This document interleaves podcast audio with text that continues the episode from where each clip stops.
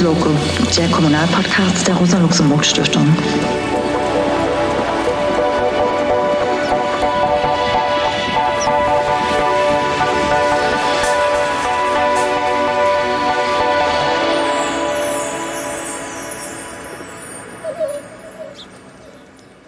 Hallo und willkommen zur ersten Folge von Luxdoco, dem Kommunalpodcast der Rosa-Luxemburg-Stiftung. Ich bin Katharina Weise und ich arbeite als Referentin für Kommunalpolitik und kommunalpolitische Bildung bei der Rosa-Luxemburg-Stiftung. Und ich werde den Podcast in den meisten Fällen moderieren. Was wir in dem Podcast vorhaben, kann man sich auch schon in unserem Trailer anhören, den wir als Vorschau auf diesem Podcast-Channel schon veröffentlicht haben. Und es wird sich logischerweise in diesem Podcast komplett um Kommunalpolitik drehen.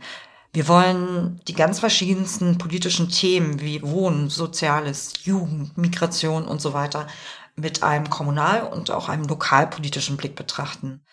Und sicherlich werden wir auch nochmal thematisch in die eine oder andere Fachdebatte vertiefter einsteigen. Was wir auf jeden Fall wollen, ist die verschiedenen Facetten von Kommunalpolitik darzustellen.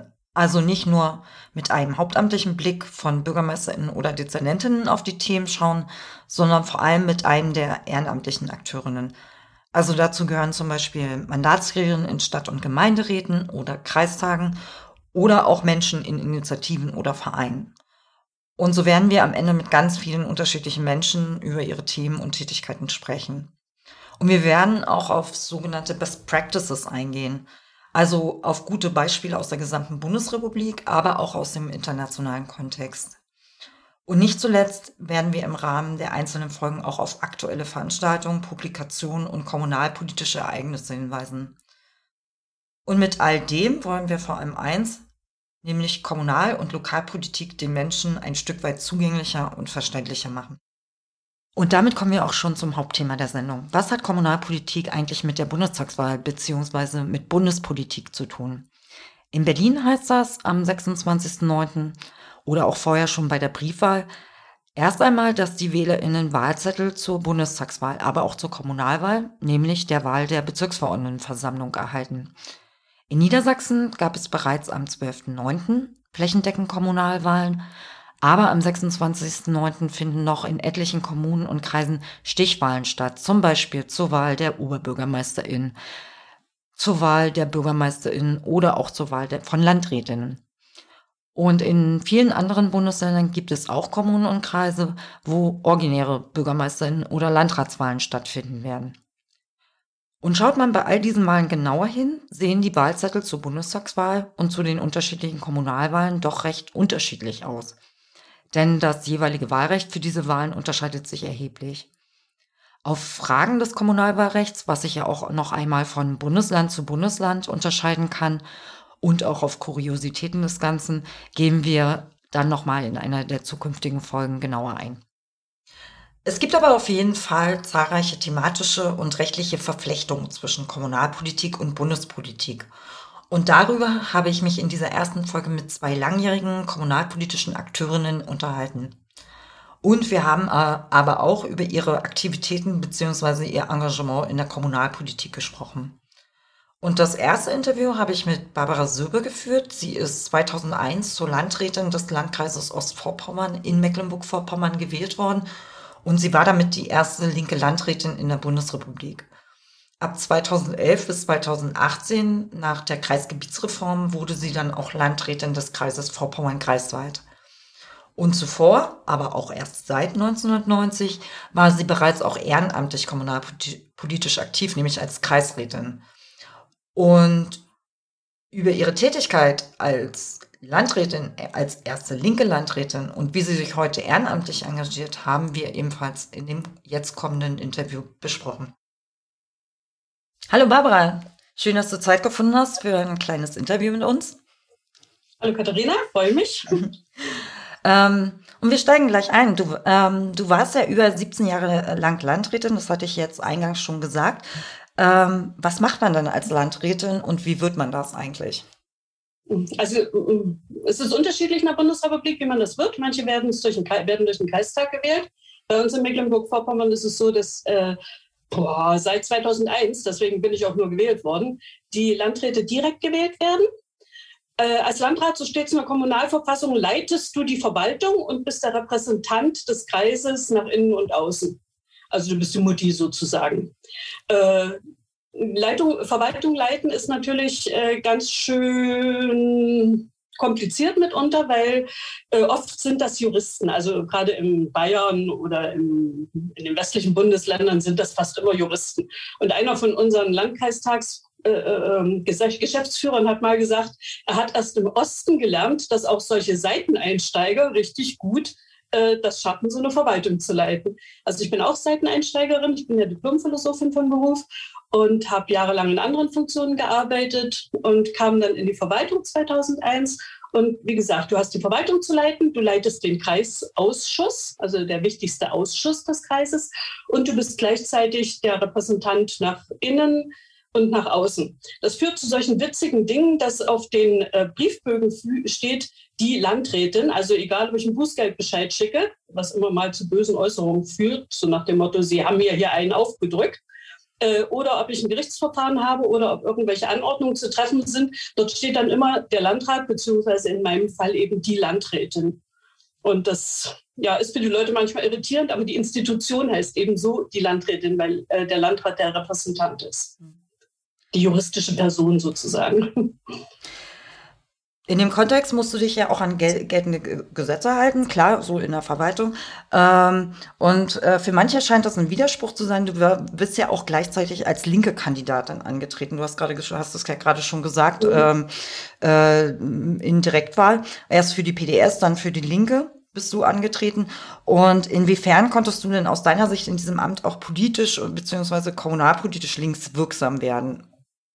Ja, das ist nicht immer ganz einfach, weil du hast natürlich ein Wahlprogramm. Das Wahlprogramm ist mit deinen Genossen abgesprochen, weil die machen auch Wahlkampf für dich, also für denjenigen, der dann Landrat werden will in der Direktwahl. Und es ist natürlich nicht immer alles durchzuhalten und beziehungsweise durchzuführen, was du da möchtest. Ich entsinne mich, dass ich in meinem ersten 100-Tage-Programm oder Wahlprogramm hatte, dass ich ein, eine Art Bürgerbus einführen wollte. Das heißt, so eine alten, ausgedienten Sparkassenbusse, die es damals gab, nehmen und damit über Land fahren und Bürgeranliegen aufnehmen, damit die Bürger nicht zur Verwaltung hin müssen. Das hat einfach nicht geklappt, weil ich hatte, der Landkreis war äh, hoch schuldenbelastet und deswegen kam, konnte man sich solche Extras nicht leisten. Schwierig auch solche Situationen. Damals, wir hatten eine Fahrbibliothek, äh, die hätte ich natürlich fürchterlich gern erhalten. Also eine Bibliothek, die war in so einem Bus, so ein Bücherbus hieß das dann immer, der fuhr über äh, Land da hat dann der Kreistag beschlossen, dieser äh, Bus muss eingestellt werden aus Kostengründen und dann wurde der eben eingestellt.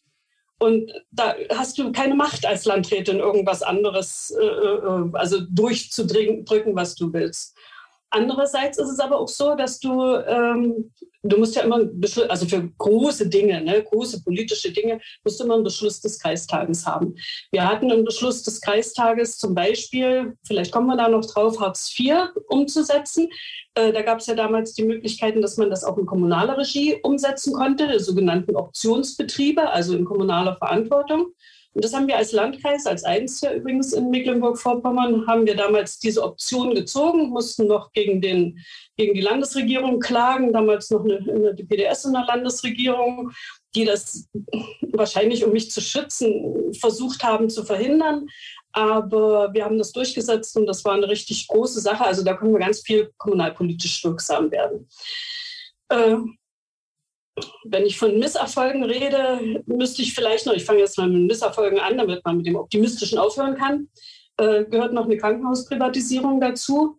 Das war ganz schwierige Geschichte, ganz schwierige Geschichte. Äh, da hatte nämlich das Kreiskrankenhaus Wolgast damals, äh, da gab es schon immer die großartige Idee der CDU, man könne äh, für den Kreis Geld rausholen, indem man das verkauft.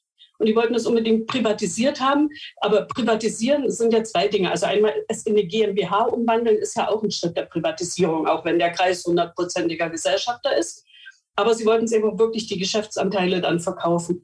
Das mussten wir dann tun.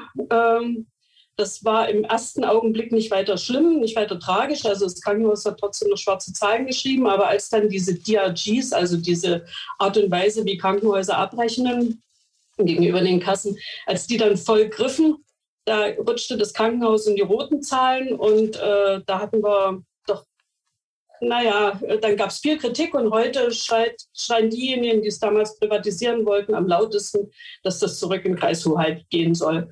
Äh, etwas frustrierend, aber haben wir gemacht.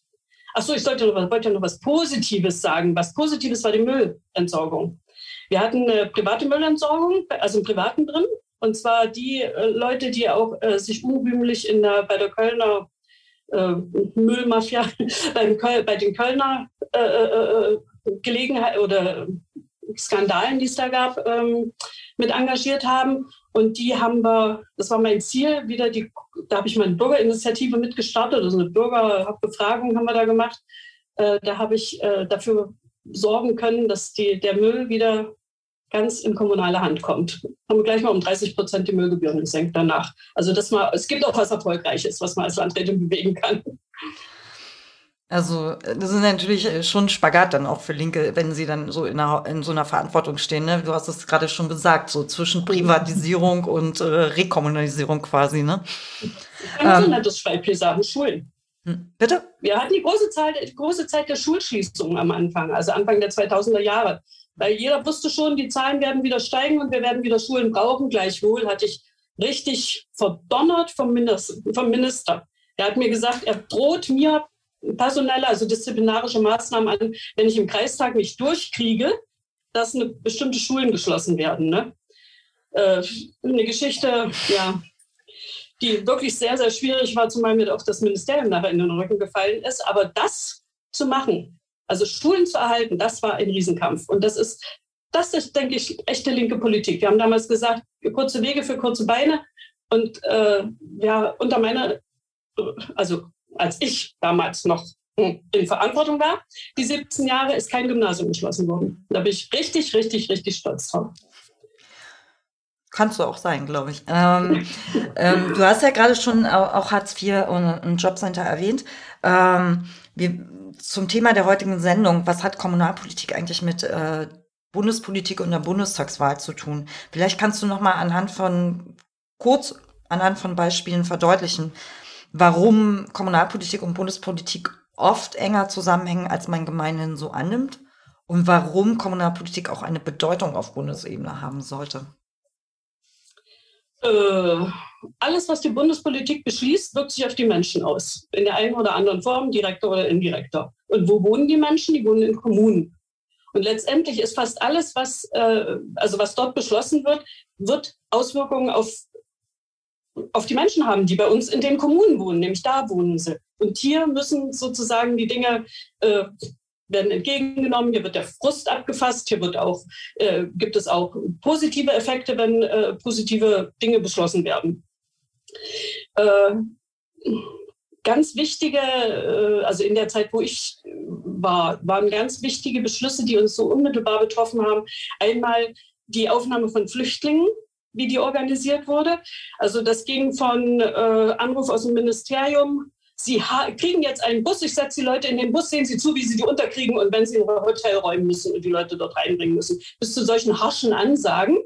Äh, aber auch, wir haben das dann schon hingekriegt, können wir vielleicht nochmal drüber reden, aber auch das Bundesteilhabegesetz, das ist im Augenblick ziemlich aktuell. Bundesteilhabegesetz bedeutet, dass ähm, für Hilfsbedürftige und Behinderte äh, neue Regelungen eingeführt werden, wie man die eigentlich gut sind, also dass man Hilfepläne und sowas erstellt, äh, auch in kürzeren Abständen, was früher nicht so war, bedeutet aber für die Kommunen, denn das ist unsere Aufgabe letztendlich nachher, bedeutet aber für die Kommunen, dass du viel mehr Personal brauchst, weil du viel größere Aufgaben hast. Viel mehr Personal in den kommunalen, äh, in den Kommunen bedeutet viel mehr Geld, bedeutet weniger Geld für andere Maßnahmen, für andere Dinge, die du äh, gern haben willst. Fängt bei Investitionen an und hört bei ja, Schulungen für Kita-Mitarbeiter noch nicht auf. Also dafür brauchst du für alles Geld, logisch. Ne? Und alles, was die Bundespolitik macht, hat letztendlich nicht nur Auswirkungen auf das Leben der Menschen, sondern eben auch Auswirkungen auf Verwaltung. Äh, ein Teil davon kriegen wir ersetzt. Das ist dann der, der äh, sind dann die Mittel, also wenn das Gesetz, wenn der Bund ein Gesetz beschließt und es kostet Geld, dann der Bund darf ja nicht auf Kommunen durchgreifen. Das muss über Landesverordnung gehen und letztendlich aber geht, wird das Geld selber äh, gegeben. Aber was du verwaltungsmäßig da umzusetzen hast, da musst du natürlich zusehen, wie du da sozusagen deine Kosten kompensiert kriegst. Großes Thema Hartz IV, also fast alles, was mit Sozialen zusammenhängt, ne, wirkt sich unmittelbar auf Menschen aus und wirkt sich eben auch unmittelbar auf die Verwaltung aus, die es letztendlich umsetzen müssen auch wenn sie Geld dafür kriegen, aber die es letztendlich umsetzen müssen. Die Arbeitslosenpolitik war da wirklich ein, also die, ja, die Änderung in der Arbeitslosen- und Sozialpolitik war da wirklich ein großer, riesengroßer Baustein, den wir, den wir wuppen mussten und äh, auch, was wir aber eben auch wirklich gut hingekriegt haben. Ja, was fällt mir noch ein? Ach, wenn ich jetzt nachdenke, fällt mir noch viel mehr ein.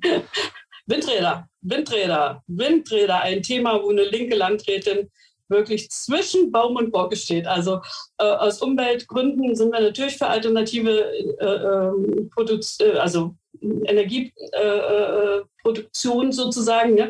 Energiegewinnung. Äh, wenn du mit den Menschen redest, ist es schwieriger. Weil wer will schon gerne so ein Ding vor der Nase haben und wer will schon gerne eine Leitung über seinem Kopf haben, dass das abgeleitet wird. Also das ist auch so ein, so ein da, machst du wirklich Spagat. In dem einen Dorf kommen sie zu dir, sitzen da, der Bürgermeister und die Gemeindevertreter, wir wollen unbedingt einen Windrat, weil wir haben mit dem, der das da äh, aufbauen will, haben wir Verträge geschlossen und der macht uns dafür eine Straße und weiß ich was. Und aus dem anderen Dorf kommen die Leute und sagen, das kann ja wohl nicht wahr sein. Wir haben überall Windräder, egal wo wir hingucken, haben wir eine Hochspannungsleitung oder Windräder oder eine Autobahn. Wir wollen das nicht. Äh, da bist du auch wirklich im Spagat und ja, schwierig, schwierig, schwierig. Du hast ja jetzt auch schon, also eine große Teamvielfalt angesprochen, ähm, um was sich so eine Landrätin zu kümmern hat. Und ein paar, du hast, äh, bist ja jetzt nicht mehr Landrätin. Ein paar Erfahrungen hast du auch in einem Buch veröffentlicht, oder? Ja, das war so, äh, die Idee war, äh, ich, was schenke ich meinen Kollegen zum Abschied? Und äh, wofür meine Kollegen mich immer, also ob das nun ernst war, aber ich denke schon mal, was sie immer gern gehabt haben, ich muss, musste viel Reden halten, musste als Landrat oder als Landrätin. Und ich habe mir immer was Besonderes ausgedacht. Ich habe mir die nie von einem Redenschreiber schreiben lassen. Habe ich schlechte Erfahrungen gemacht, habe ich auch ein Buch äh, ähm, geschrieben, warum, äh, sondern ich habe die immer selber geschrieben. Und da habe ich gedacht, ach, könntest du mal deinen Kollegen ein paar nette Reden zusammenstellen? Und dann habe ich einen Journalisten gefragt, einen Freund, äh, habe gefragt, hilfst du mir dabei, das zu machen? Äh, ja, und dann ist daraus, äh, statt aus Reden, es sind nachher Geschichten geworden, weil er sagte immer, du musst eine, eine Geschichte zu der Rede schreiben. Schreib da lieber Geschichten auf. Und dann habe ich sozusagen ein fast dreiviertel Jahr lang Geschichten aufgeschrieben. Und das Buch war fertig und ich konnte es auf meiner Verabschiedung präsentieren. Und ja, und da habe ich so reingeschrieben, aber so ganz, so ganz menschlich. Es sind einzelne Geschichten, also das muss man nicht von hinten nach vorne lesen äh, oder von vorne nach hinten, je nachdem, sondern da sind so Sachen, wie ich mal beschimpft wurde, wo mir gesagt wurde, die Roten müsste man alle an die Wand stellen. Und ich war damals stellvertretende Regierungssprecherin und das sagte einer aus dem Bundeskanzleramt. Also war schon ein bisschen grenzwertig, was einem so passiert ist, bis hin zu, ja, dass man noch Sorgen mit seiner eigenen Partei hatte, zum Beispiel als es um die Umsetzung der Hartz-IV-Gesetze ging und wir als äh, Kommune, als Kreis äh, die Optionslösung gezogen haben. Also auch ein paar Ansichten zu Frauen in Führungspositionen oder überhaupt zu Karrieren von Frauen. Ähm, ach Mensch, alles Mögliche. Habe ich einfach aufgeschrieben. Einmal die kommunalpolitische Vielfalt dargestellt. Ja, und, die, und ein bisschen gemenschelt. ähm, dann äh, komme ich zu der Frage, bist du heute eigentlich noch kommunalpolitisch oder ehrenamtlich engagiert? Also ehrenamtlich bin ich engagiert. Ich würde fast sagen, kommunalpolitisch nicht, aber das ist natürlich auch Quatsch eigentlich, weil alles ja irgendwie kommunalpolitische Relevanz hat. Also ich bin Stellvertreter vom Stellvertreter in der, äh, bei den berufenen Bürgern im Kreis Tag, also bei, in einem Ausschuss und zwar in dem, wo ich gar nichts zu suchen habe, nämlich im Verkehrsausschuss, aber da fand sich wohl kein anderer. Ich wäre lieber im Sozialausschuss gewesen, aber da wollten so viele. Äh, und das hängt aber damit zusammen, dann kann ich eben auch an Fraktionssitzungen teilnehmen, das ist wichtig. Äh, aber viel mehr bedeutet mir die Arbeit einmal als Notfallseelsorgerin, beziehungsweise Notfallseelsorger heißt es äh, im kirchlichen Kreis. Johanniter sind ja da professionell angebunden. Äh, ich bin Notfallbegleiterin heißt das, habe ich mich auch ausbilden lassen. Dann bin ich äh, im, beim DRK Konventionsbeauftragte, im DRK-Kreisverband äh, bin ich Konventionsbeauftragte. Da geht es darum, die Genfer Konvention sozusagen Bildungs durch Bildungsarbeit, äh, äh ja, durch also Bildungsarbeit zur Genfer Konvention zu machen. Und das kann ich sehr gut verbinden mit meiner Arbeit für die Friedensstiftung, die wir in Anklam haben. Wir haben eh das ehemalige oder ein ehemaliges Wehrmachtsgefängnis in Anklam. Und das bauen wir oder haben wir ausgebaut zur Gedenkstätte. Und dort machen wir wirklich aktiv Friedensarbeit. Also es geht wirklich darum, äh, auf der einen Seite die, das Nazi-Unrecht im Recht richtig, also im Rechtssystem darzustellen. Und auf der anderen Seite geht es eben darum zu sagen, nie wieder, nie wieder sowas. Und dafür bauen wir diese Gedenkstätte aus, haben wir diese Gedenkstätte ausgebaut, haben dort inzwischen mit viel Landesmitteln vor allen Dingen ein, ähm, ein äh, Seminarraum ausgebaut, sodass dieses große Ding dann noch zu beheizen ist und wir Seminare mit Kindern machen können. Und das trifft sich mit Konventionsarbeit ganz gut. Ja, und dann mache ich noch bei den Linken, also im Kreisverband, so ein bisschen, wir versuchen ein bisschen mehr Öffentlichkeitsarbeit hinzukriegen und haben da auch eine Seite gestaltet, manchmal Werbung. Unter uns heißt die Kreisverband Pur, Pene Ökerök, Pur deshalb. Äh, da findet man dann den Button unter uns und unter uns ist unser kleines Mitgliedermagazin, was wir zurzeit äh, ja, ins Leben rufen, dabei sind, ins Leben zu rufen. Uns geht es darum, dass wir bis äh, gerade, die Idee kam aus der Corona-Zeit jetzt, die Genossen hatten manchmal ein Jahr oder anderthalb Jahre lang keine Mitgliederversammlung mehr, überhaupt keine Möglichkeit, sich auszutauschen. Und wir wollten einfach auf diese Art und Weise, wir wollen auf diese Art und Weise eine, ein, ein, äh, ja, eine Möglichkeit schaffen, dass man sich auch über politische Themen mal ein bisschen streiten kann. Leider ist es so, dass wir bis jetzt zwar auch streitbare Artikel veröffentlichen, aber streitet sich keiner mit uns. Also, ich rufe jeden auf, streitet euch mit uns. Also, auch wenn du keine Landrätin mehr bist, bist du auf jeden Fall noch lokalpolitisch sehr munter unterwegs, so würde ich sagen, und auch sehr vielfältig unterwegs. Ähm, wir müssen jetzt leider schon zum Ende kommen und ich habe noch drei Schnellfragen für dich äh, zum Ende. Ähm, was, was war aus deiner Sicht dein erfolgreichstes kommunalpolitisches Projekt? Am erfolgreichsten war diese, äh, dass wir Hartz IV als, Kommunal, als Kommune umgesetzt haben. Wir haben da ungeheuer viel Geld gespart. Also wir konnten das viel kostengünstiger erledigen als die Bundesagentur. Und wir hatten einen Slogan und der ist mir ganz wichtig für Kommunalpolitik insgesamt. Wir haben es mit einem Bild gebracht und haben gesagt, bei uns haben Akten ein Gesicht. Es geht also immer darum, dass man immer, immer, immer bei Kommunalpolitik guckt, wer ist eigentlich der Empfänger unserer Leistung, also sei es eine Verwaltungsleistung, sei es eine Geldleistung. Und das sind die Menschen, das sind die Bürgerinnen und Bürger. Und dass man immer darauf guckt, was in, in deren Interesse ist, was möglichst, also dass man möglichst nachguckt, wo sind deren größte Sorgen und was, wie kann man da äh, tätig werden, dass man, ja, dass man im Interesse der Bürgerinnen und Bürger arbeitet. Das ist mir wirklich ganz wichtig. Ich habe auch immer gesagt, Bürgerfreundlichkeit fängt damit an, dass man freundlich zum Bürger ist. Ich dachte früher, es sei eine Selbstverständlichkeit, aber ist nicht ganz so. Muss man manchen das beibringen. Ähm, was magst du an Kommunalpolitik gar nicht? Was ich nicht leiden kann, ist, wenn die im Kreistag um solche, also wenn die sich streiten und, äh, und es geht, ja, du hast nicht mehr das Gefühl, es geht um die Sache, sondern es geht nur noch darum, dass man Recht hat. Und das das passiert manchmal, also dass dann äh, äh, provoziert wird und äh, unsinniges Zeug gefordert, gefordert, wird oder die Zeit lang gemacht wird mit Dingen, die bundespolitisch oder, oder landespolitisch nur zu lösen sind, wo es ganz leicht wäre zu sagen, wir machen einen Aufruf an die Landesregierung, klärt, klärt mal das Problem. Aber dann müssen ewige politische Diskussionen geführt werden. Also dass ich an mehr Sacharbeit und Sach, also an der Sache orientierter Arbeit, da, das wäre mir lieber. Und die letzte Frage, was liebst du am meisten an Kommunalpolitik? Dass du mit den Leuten reden kannst, dass du tatsächlich alles, alles was du machst, ne, machst du für Menschen und du siehst es im Guten wie im Schlechten, siehst du sofort, was die Auswirkungen deiner Arbeit sind. Das ist bei Kommunalpolitik richtig schön. Dann danke ich dir erstmal schon mal ähm, ähm, für das Interview. Ähm, abschließend kann ich jetzt erstmal noch sagen, ähm, Barbara hat ja, oder wir haben ja auch über ihr äh, Barbaras Buch gesprochen. Die erste 17 Jahre rote Landrätin im Norden aus dem Nähkästchen geplaudert. Barbara hat noch ein paar Bücher zu Hause und äh, wir werden äh, Barbaras E-Mail-Adresse dann mit in den Notizen zur Sendung ähm, veröffentlichen. Und wer möchte, kann sich dann gerne noch ein Büchlein von ihr bestellen und äh, auch direkt mit Barbara in Kontakt treten und vielleicht auch in den Streit treten. Weil du ja, ja danach so, so verlangt hast. gerne.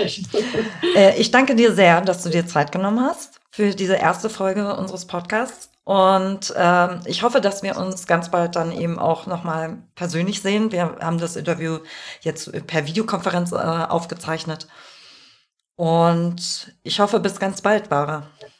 Ich würde mich auch ganz doll freuen, wenn wir wieder oder länger ins Gespräch kommen könnten. Es gibt unendlich viel zu erzählen aus 17 Fall. Jahren. Ich danke dir Vielen sehr Dank. und äh, bis bald. Bis bald.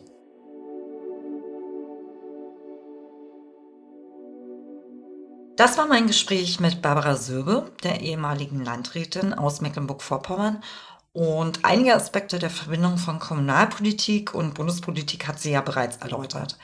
Im folgenden Interview mit Patrick Pritscher werden noch einmal ganz andere Punkte angesprochen, zum Beispiel der Stellenwert von Kommunalpolitik auf Bundesebene. Patrick Pritscher ist Geschäftsführer des Kommunalpolitischen Forums in Sachsen und Herausgeber der Zeitschrift Das Kommunalforum. Und auch dieses Interview haben wir per Videokonferenz geführt. Hallo Patrick. Hallo Katharina. Schön, dass du dir Zeit genommen hast für ein kleines Interview. Ähm, magst du mal kurz erzählen, was das Kommunalpolitische Forum ist und was ihr macht? Ja, das Kommunalpolitische Forum Sachsen ist ein eingetragener gemeinnütziger Verein, der sich um Weiterbildung von Menschen kümmert, die in der Kommunalpolitik aktiv sind. Also mit oder ohne Mandat, das ist für uns relativ uninteressant. Wichtig ist tatsächlich die Ausrichtung auf Kommunalpolitik. Wir bekommen dazu Fördermittel aus dem Haushalt des Freistaates Sachsen und äh, machen auf die Art und Weise verschiedene Angebote von Fortbildungsveranstaltungen, also Seminare, Workshops oder auch äh, Konferenzen über die Herausgabe von Publikationen, also Bücher, Lehrbücher, Studienbücher zum Thema Kommunalpolitik bis hin dann zu aktuelleren bzw. schnelleren Informationsangeboten wie im Newsletter, der monatlich erscheint, oder seit letztem Jahr eine halbjährlich erscheinende kommunalpolitische Fachzeitschrift. Und ja. damit versuchen wir mehr oder weniger ein breites Publikum zu erreichen, für die, ja, wie gesagt, für die, die sich für Kommunalpolitik interessieren und sich dort engagieren.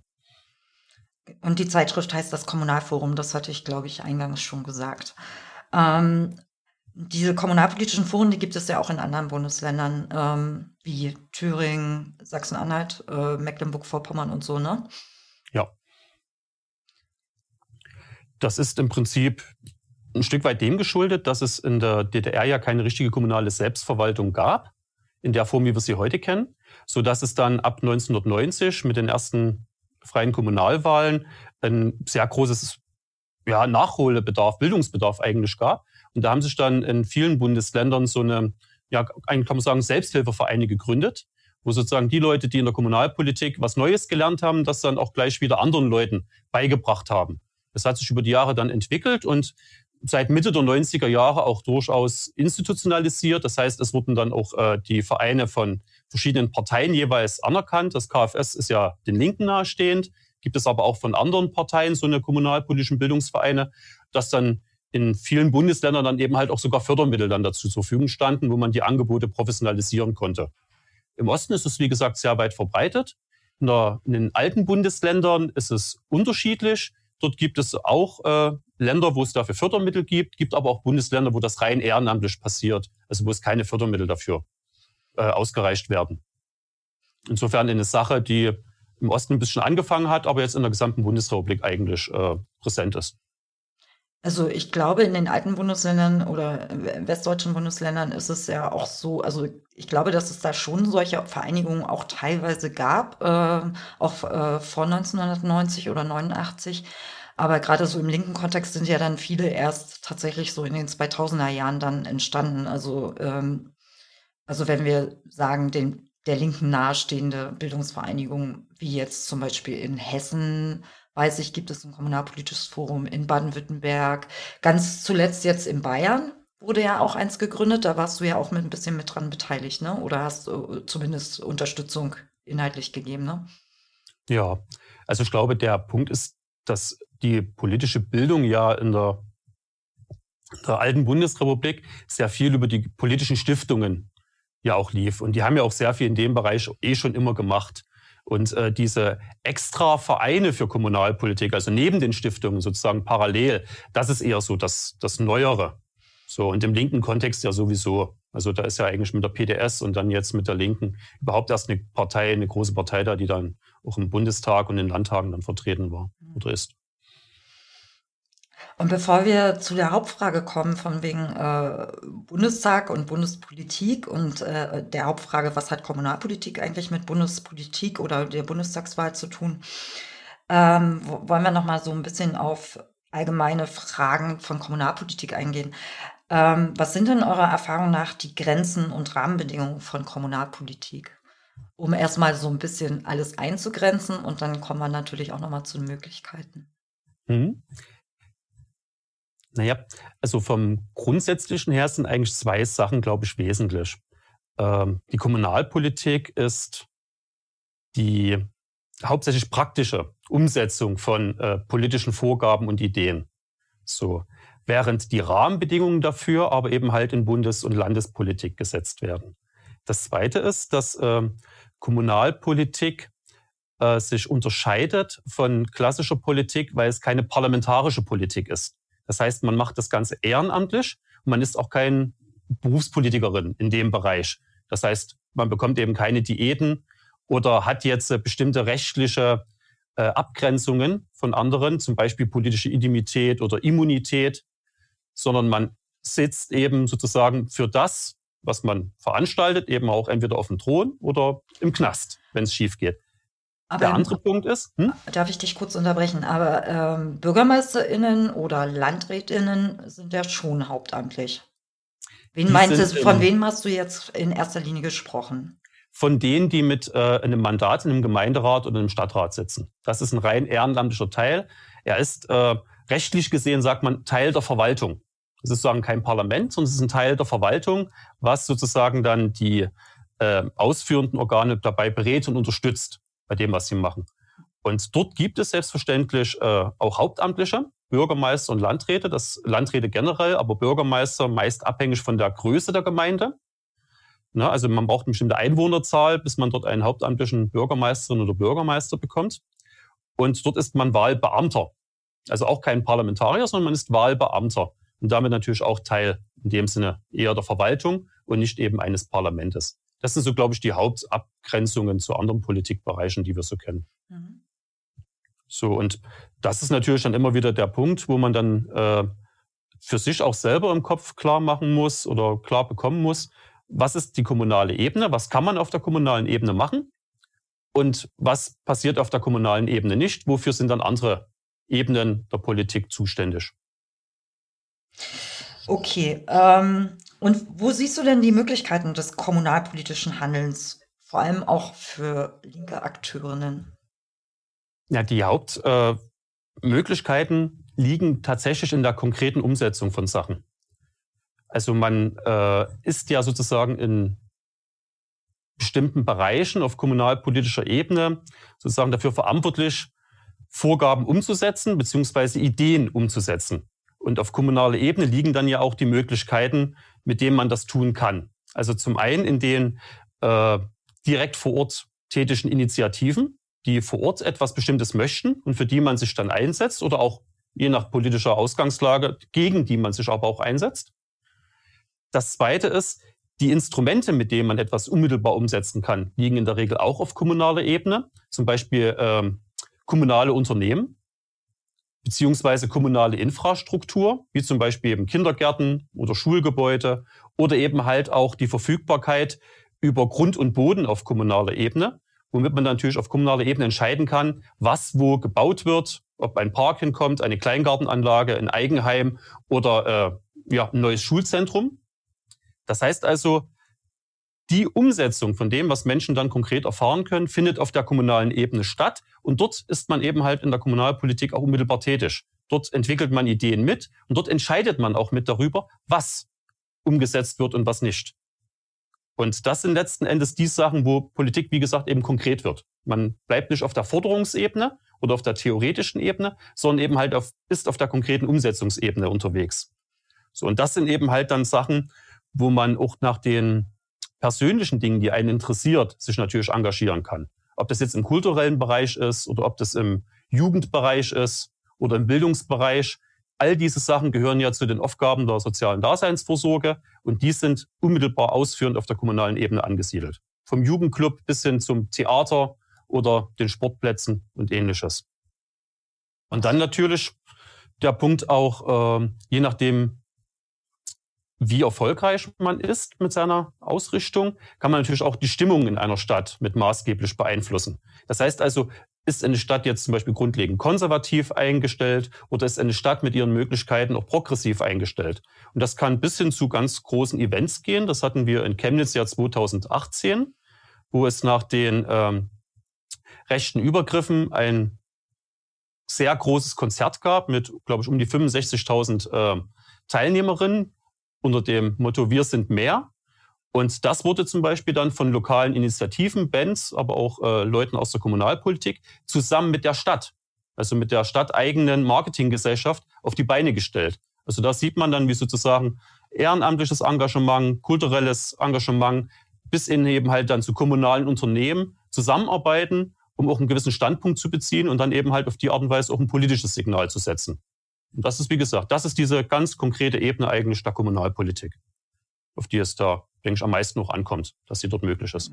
Also Kommunalpolitik findet halt nicht nur in Gremien statt, sondern auch äh, im Prinzip betrifft tatsächlich fast jeden, der halt natürlich in einer Kommune lebt.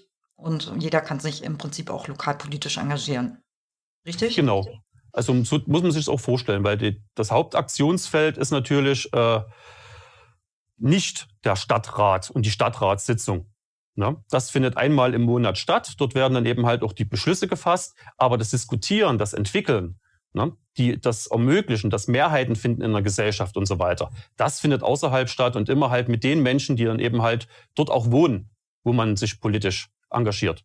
Das ist eben auch wieder dieses lokal verankerte in der Kommunalpolitik, was, glaube ich, ein ganz wesentlicher Unterschied zu anderen Politikformen ist.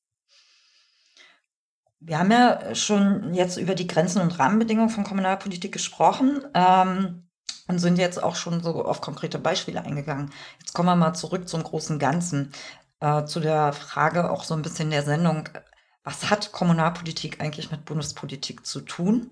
Also du hast da schon äh, gesagt, dass da auch äh, ein Rahmen gesetzt wird von der Seite her. Aber gibt es da noch mehr?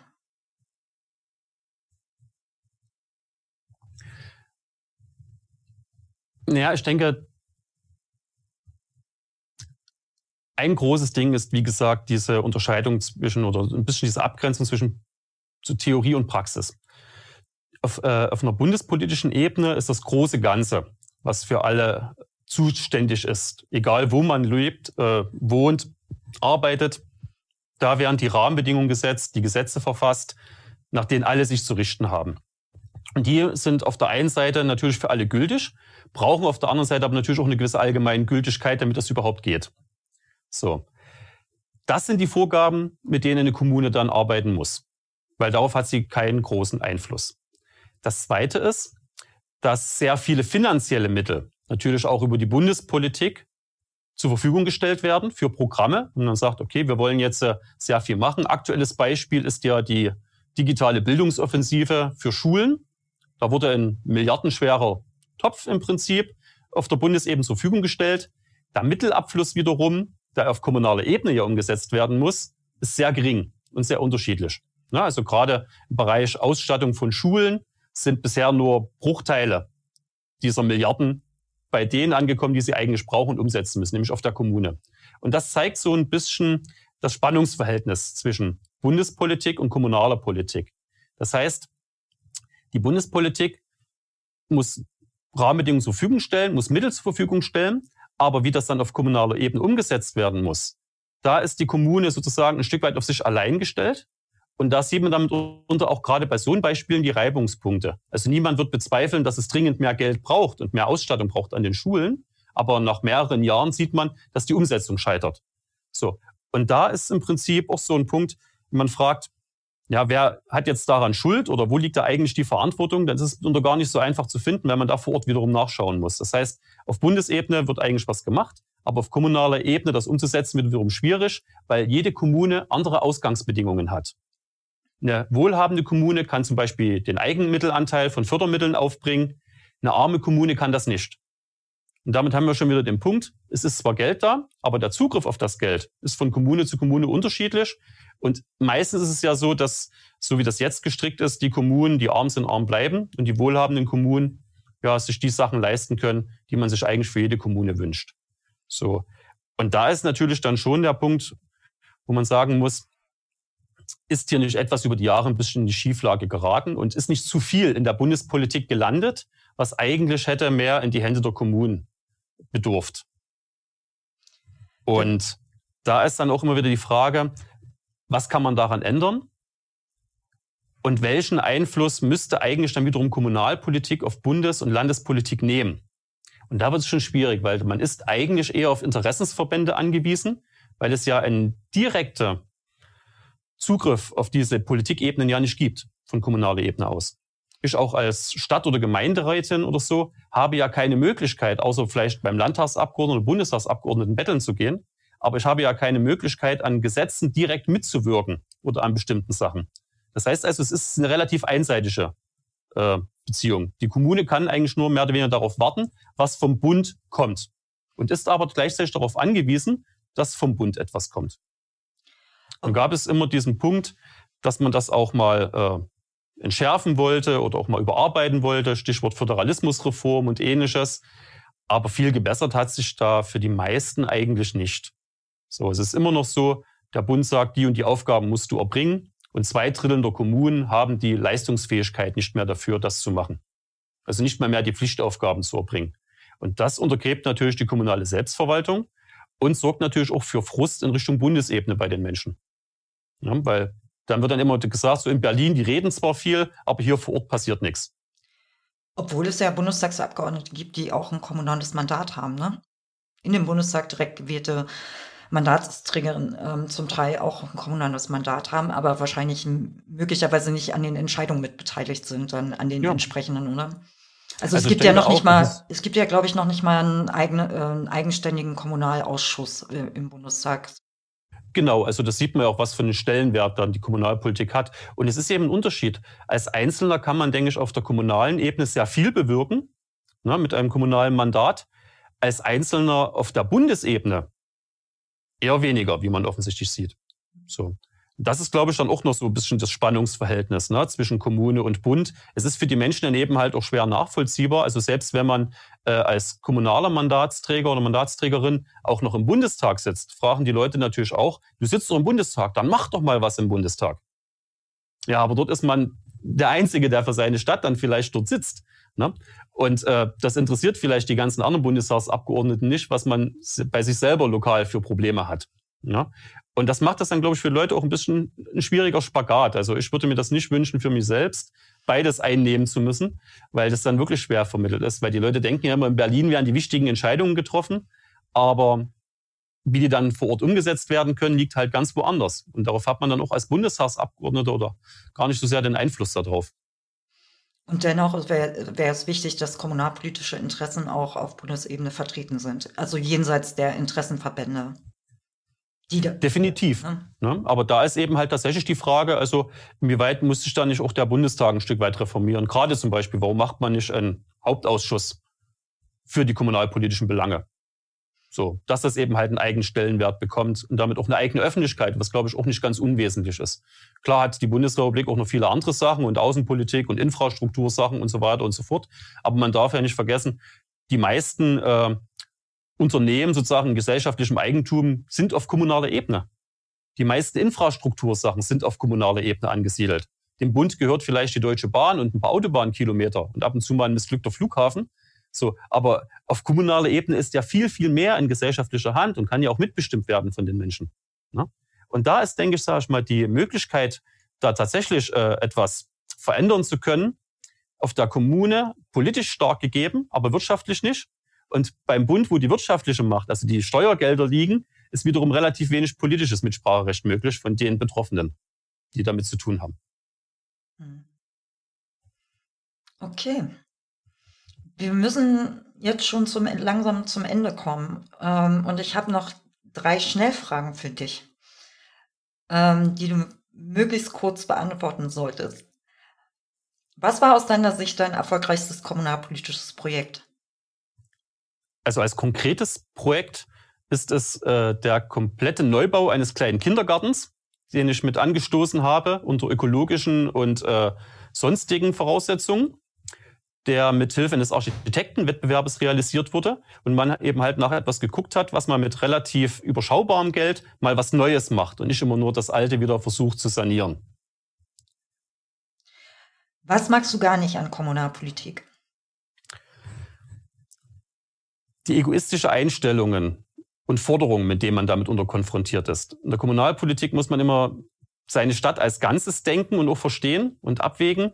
Und manche Menschen entwickeln ein sehr starkes Engagement für ihr ganz individuelles, persönliches Problem, was in der Regel meist auf Kosten aller anderen in der Gesellschaft in so einer Kommune geht das ist das, was mich am meisten ärgert, mich damit auch auseinandersetzen zu müssen, beziehungsweise so etwas dann auch abzuwehren. Was liebst du am meisten an Kommunalpolitik? Ich glaube, das ist das Konkrete. Also das sind die, die greifbaren Sachen, äh, die man dann tatsächlich sieht. Also wenn ich jetzt durch äh, mein Stadtviertel gehe, dann sehe ich eben halt diesen neuen Kindergarten, der da gebaut worden ist. Und das hat zwar Jahre gedauert, sowas umzusetzen, aber es ist dann da. Und man weiß, okay, daran hat man eben ganz konkret etwas beigetragen und viele andere haben was davon, von dem, wo man sich auch selber für engagiert hat. Und wenn dann da die Kinder draußen rumtoben, sagt man sich, ja, das bleibt. Ja, da sieht man auch äh, äh, wieder die Möglichkeiten von Kommunalpolitik. Ähm, ich danke dir sehr für das Gespräch. Und äh, die Hinweise zu der Zeitschrift, zu euren Angeboten, Publikationen und äh, auch Veranstaltungsangebot werden wir dann natürlich in unseren Show Notes irgendwie mit veröffentlichen und verlinken, logischerweise. Und ihr steht ja auch für als KFS auch für Rückfragen und so weiter zur Verfügung, ne? Selbstverständlich. Okay, dann danke ich dir sehr. Und ja, ich danke dir auch. Bis zum nächsten Mal. Ja, danke. Tschüss. Tschüss. Das war das Interview mit Patrick Pritscher und vielleicht noch eine kleine Erklärung zum Stellenwert von Kommunalpolitik hinterher, auch weil wir über einen Kommunalausschuss sprachen. Im Bundestag gab es von 2013 bis 2017 einen Unterausschuss Kommunalpolitik, der dem Innenausschuss untergeordnet war und keine eigenen Beschlüsse fassen konnte. In der jetzigen Legislatur gibt es einen Ausschuss für Bau, Wohnen, Stadtentwicklung und Kommunen und auch wenn bei diesen anderen Themen viel Kommunalpolitik drinsteckt, ist ja Kommunalpolitik viel mehr und hier dann doch nur ein Thema unter vielen. Auch wenn kommunale Aspekte punktuell auch mal in anderen Fachausschüssen ein Thema sein können.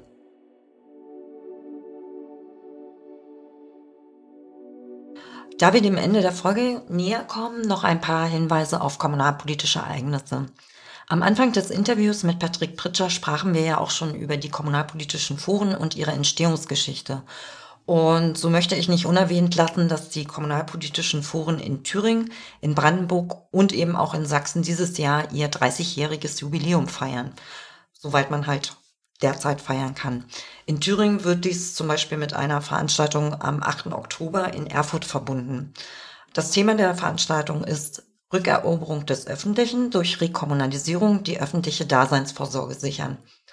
Und ich erwähne das auch, weil wir als RS demnächst eine Broschüre zum Thema Rekommunalisierung veröffentlichen werden, die wir hier dann natürlich auch nochmal extra bewerben werden.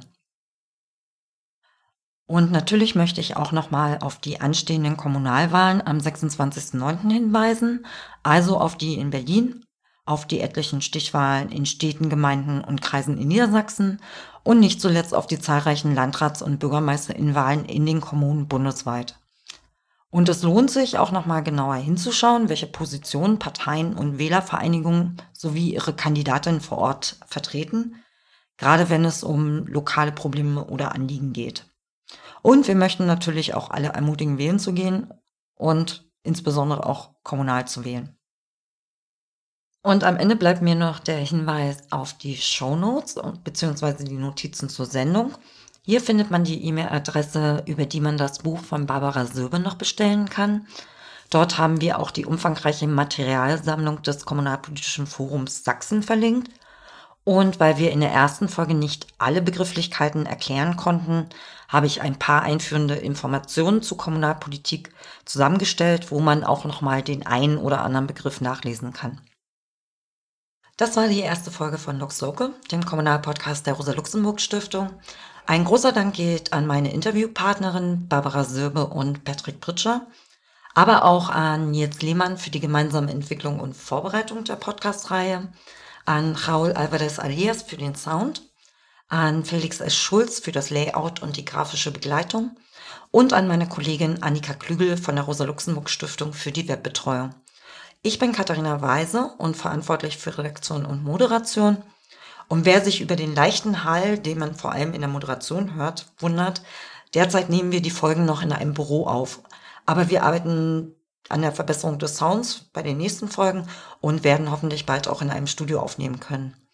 Und wer hören möchte, wie es nicht nur soundtechnisch, sondern vor allem kommunalpolitisch in den kommenden Folgen weitergeht, kann gerne unseren Kanal Lux Local auf allen gängigen Podcast-Plattformen abonnieren. Und über neue Zuhörer freuen wir uns natürlich. Vielen Dank fürs Zuhören und bis bald.